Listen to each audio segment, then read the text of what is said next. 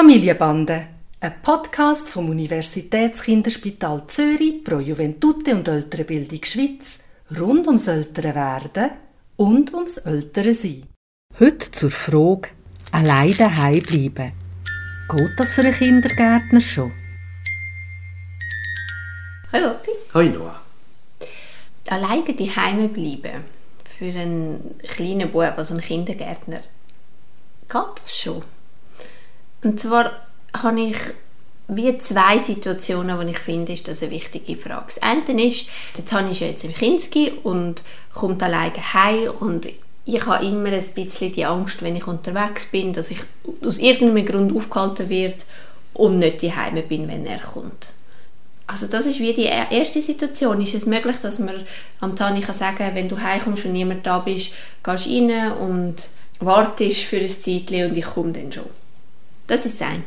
Und das andere ist, kann man auch ihn alleine heilen als eine Konsequenz. Also wenn wir wollen rausgehen und er einfach sich nicht parat macht und nicht kommt und das ist immer wieder ein ewig lange ähm, Streit, eine Diskussion, weil ich ihm x-mal muss sagen, mach dich parat und er macht es einfach nicht. Und ich hatte wirklich an mich die Lust einfach zu sagen, ja gut, dann gehe ich halt, wenn du nicht willst kommen. Geht das? Kann man ihn dann in so einer Situation alleine daheim lassen?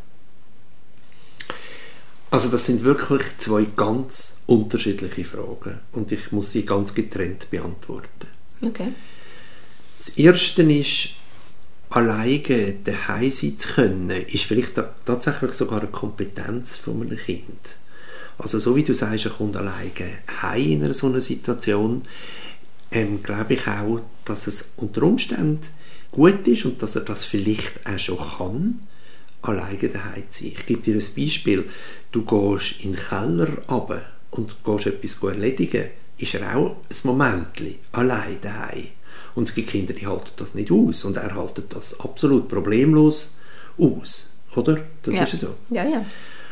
Und entsprechend könnte es auch sein, dass er heimkommt und wenn er weiß, es geht ein Moment, wobei der Zeitfaktor kann er vielleicht noch nicht so gut abschätzen, was das heißt, ein Moment, bis du heimkommst, dass das geht. Ich glaube, und das denke mich ganz wichtig, es braucht wie Rückversicherungen. Also was kann er machen, wenn er zum Beispiel Angst bekommt und das für ihn nicht stimmt. Also zum Beispiel einfach, dass die Nachbarin weiß, wenn, wenn irgendetwas ist, dass er dann darf überkommen und äh, hoffentlich ist sie dann daheim, oder? Aber einfach, dass wir ein paar so nicht sind. Oder selbstverständlich, dass er zu uns raufkommt in dem Moment.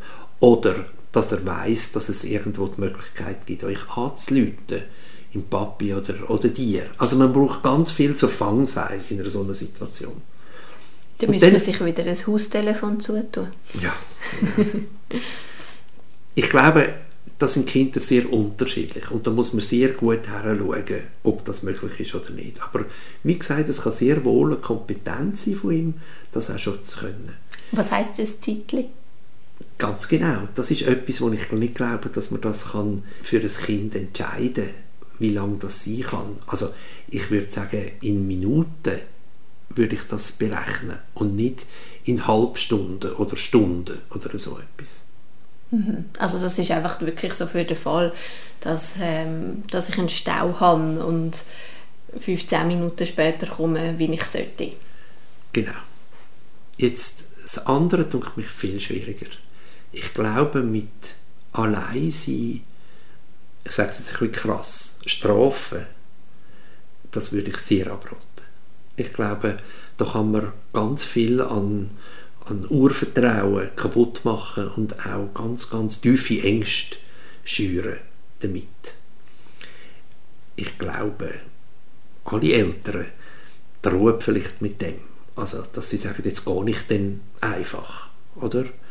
Aber ich glaube, dass man das wirklich macht, im Sinne von, dass man wirklich geht und das Kind allein lässt, das würde ich wirklich empfehlen, nicht zu machen. Jetzt gibt es verschiedene Situationen. Es, es, passiert ja meistens dann, wenn man Stress hat, oder? Also man muss gehen, man ist unter zeitlichem Druck. Und vielleicht gibt es die Möglichkeit, sich zu überlegen, kann ich für ein anderes Mal den Stress rausnehmen, also mir mehr Zeit lassen. Das sind Sachen, die immer wieder kommen in den Beratungen. Oder kann ich im Hilfestellungen geben, dass das, was nicht funktioniert und macht, dass man Verspätung hat, dass man dem ein bisschen Entlastung gibt und ihm hilft mit Anziehen oder so.